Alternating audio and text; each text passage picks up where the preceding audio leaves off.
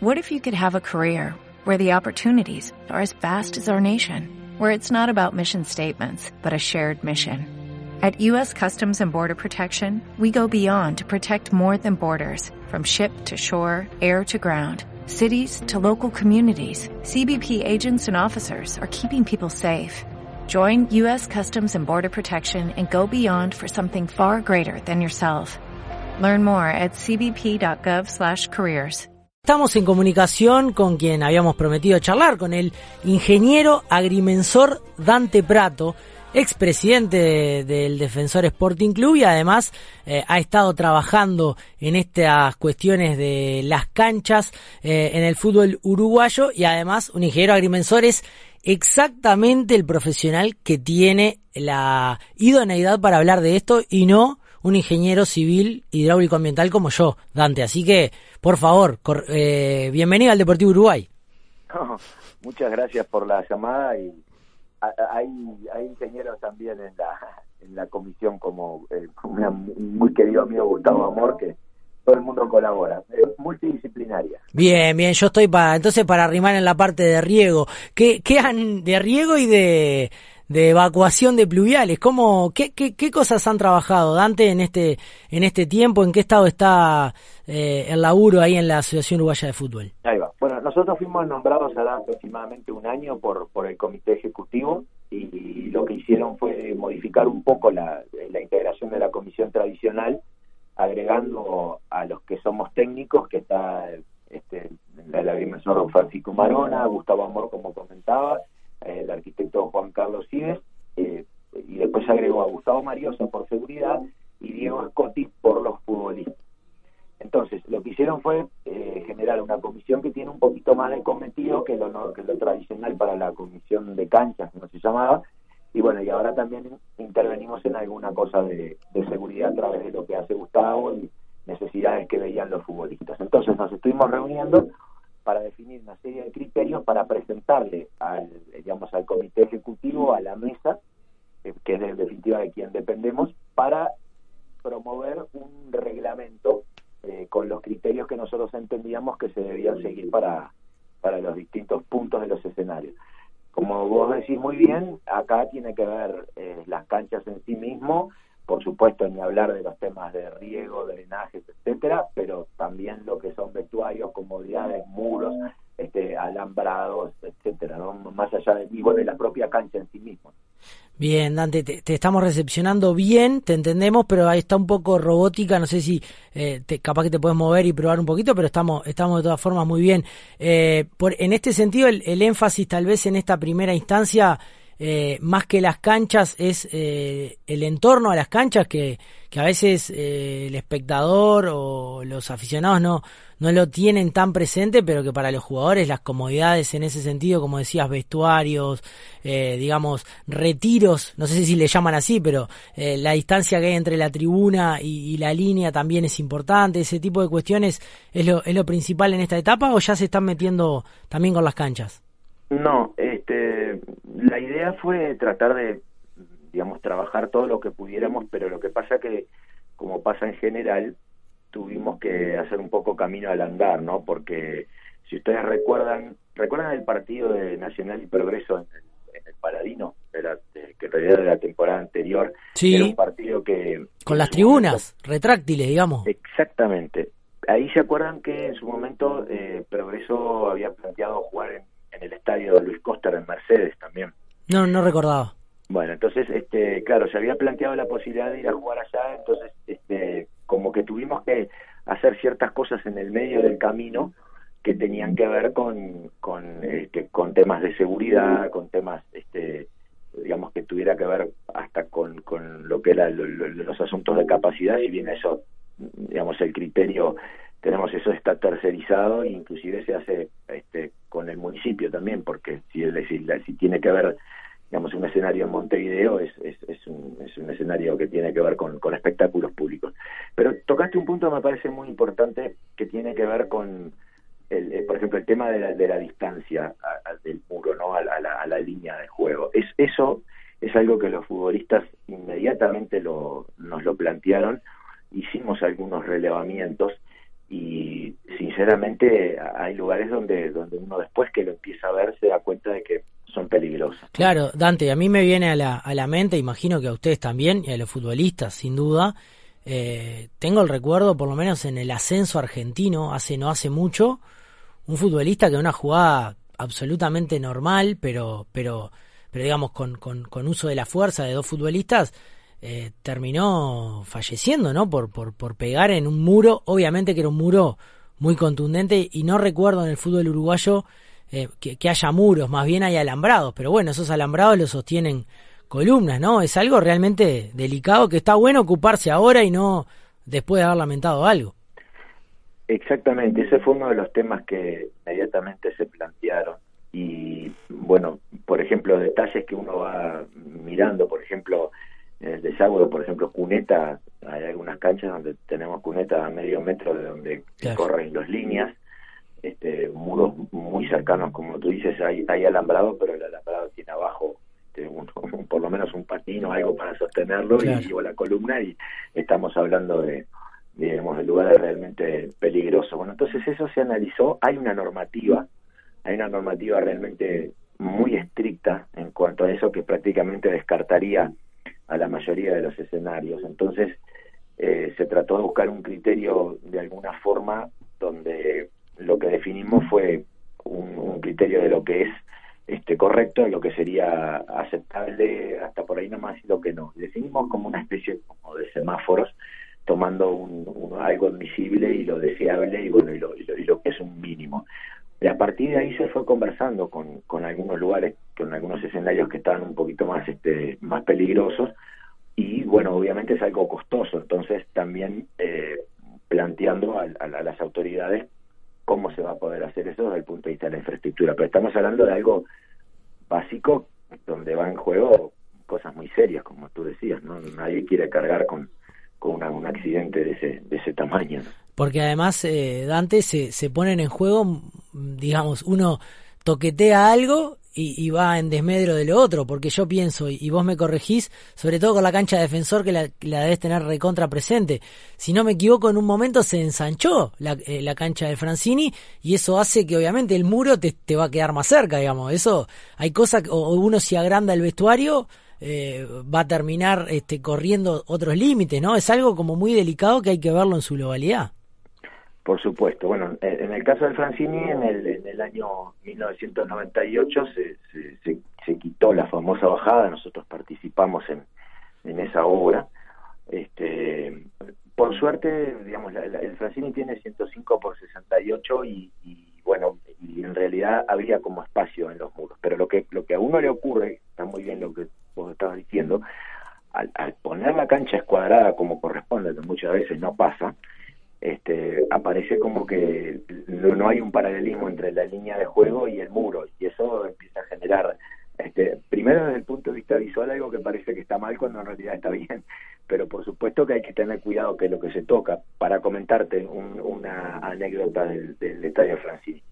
El Estadio Francini este cuando hicimos la, la obra la, eh, digamos para ubicarse la salida de del vestuario local sí. eh, bueno que es el, el, el corner, el corner que está eh, a la izquierda y más cerca de la televisación. Correcto. Bueno, ahí en, en ese lugar, si uno mira el muro, aparece abajo como un espacio que quedó desde, desde aquel momento. La formación geológica que hay abajo del, del piso ese es de la de, geológicamente lo más viejo que tiene este digamos del Uruguay que sería un poco la formación geológica que viene de las canteras del Parque Rodó. Mira. Por ejemplo, ahí hay piedra. Y ahí lo única, la única solución que había era en aquel momento hacer una voladura para poder llegar a, digamos, lo, que sería la situación ideal en las canchas sería que partiendo del círculo del medio hubiese como todos círculos concéntricos con pendiente hacia todos lados. Esa es la situación ideal. Perfecto. ¿Verdad? Que como que fuera como de partiendo del, del punto medio de la cancha, con caída igual a lo largo de círculos concéntricos así uno. Eso, Dante, o eh, sea que, eh, perdona que te, que te corte porque no, nos puede ilustrar, esto que yo ayer encontré con respecto al campus de Maldonado, que entre arcos no tenía diferencia, pero en el medio estaba subido algo así como 50 centímetros, es una situación deseable. Y, y, está bien. Por eso. Este, porque, porque si tú, o sea, tal vez puede ser un poquito menos, pero, pero si uno mira, este, digamos, eh, desde el punto de vista eh, visual y del futbolista, eh, estamos hablando de que en uno, por, por ser medio grosero en los números, en 50 metros bajó 50 centímetros. Claro. ¿Ah? Este, eso es, eh, digamos, que, que, viene a ser un 1%, es un valor que, que no está mal. Bien, bien. ¿Ah? Entonces, este, tal vez podía ser un poquito menos, una cosa así, pero para complementar esa, esa información, si, si, no, no sé si vos te tomar en, en, el medio de la cancha, en los dos laterales, perpendicular, digamos, a los dos arcos, a ver qué pasa, porque es muy posible que también haya desde ese lugar una caída hacia hacia claro claro es menor está bien. Sí sí sí seguramente. es menor y seguro entonces esa es la situación que sería lo, lo, más deseable digamos de que lleguemos a los dos arcos con la con esa situación como como la de no, no sabía que lo habías este hecho así eh, la verdad es que debo ser eh, digamos este muy admiro mucho ese trabajo este, desde que está lo, lo, la información de la IDE hay, hay dos tipos de modelos digitales para el país, uno que está liberado, que es el que tuviste, y después hay otro con más alta precisión todavía, que permite sacar una información muy completa. Obviamente es, es un relevamiento que tiene una fecha y estas cosas hay claro, que... Claro, exacto. Eso... Lo que, to, todo lo que se catastra debemos de alguna manera, hay, hay, una parte de cualquier catastro que es lo que se llama la conservación. O sea, si yo saco una foto al día de hoy y después no me preocupo de ir siguiéndolo, es lo mismo que nada. Y eso es una de las cosas que le planteamos nosotros en nuestro trabajo.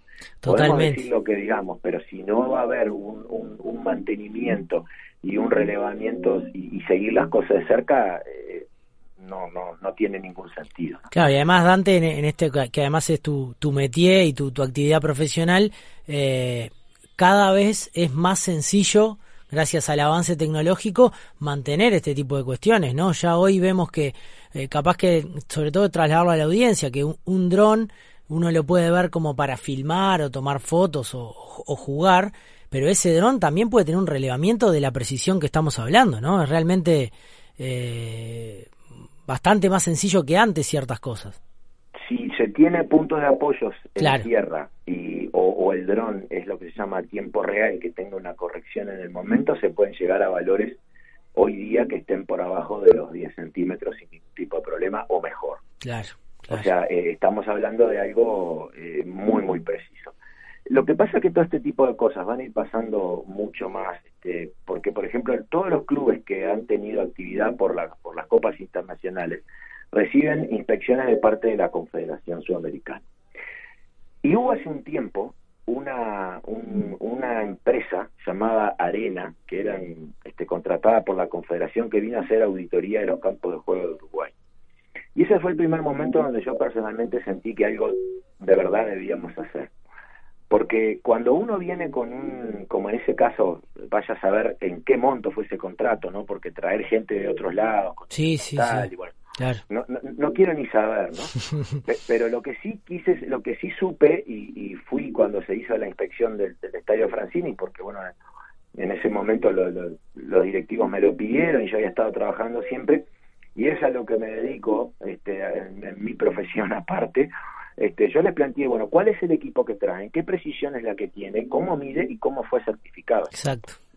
Este, y porque, porque hay escenarios y, y digamos, el, el, el, defensor vamos a dejarlo un poquito afuera por porque porque en definitiva este es, es, mi club y bueno, uno podía, pero por ejemplo, la cancha de Wanderers, que, que, que digamos que es una cancha que está espectacular desde uh -huh. muchos puntos de vista, aparecía con algún problema, no en la bajada, que es, es correcto lo que tú habías detectado, sino con unos temas en las áreas que eran incorrectos, la información no estaba bien, Mirá. el parque central no estaba correcto, eh, el, el, yo qué sé, el, eh, había escenarios donde, donde la cancha de Liverpool, que el vicepresidente del club también es colega, son canchas que uno sabe que están este, de alguna manera marcadas o trabajadas por, por profesionales y apareció esta gente haciendo unos informes lapidarios sobre ciertos escenarios y venía gente sin ningún tipo de conocimiento. Claro. Por ejemplo, en la altura de los arcos, ah, eh, dos centímetros, bueno, dos centímetros que es arriba del pasto, abajo del pasto, ¿de qué estamos hablando? Claro, claro.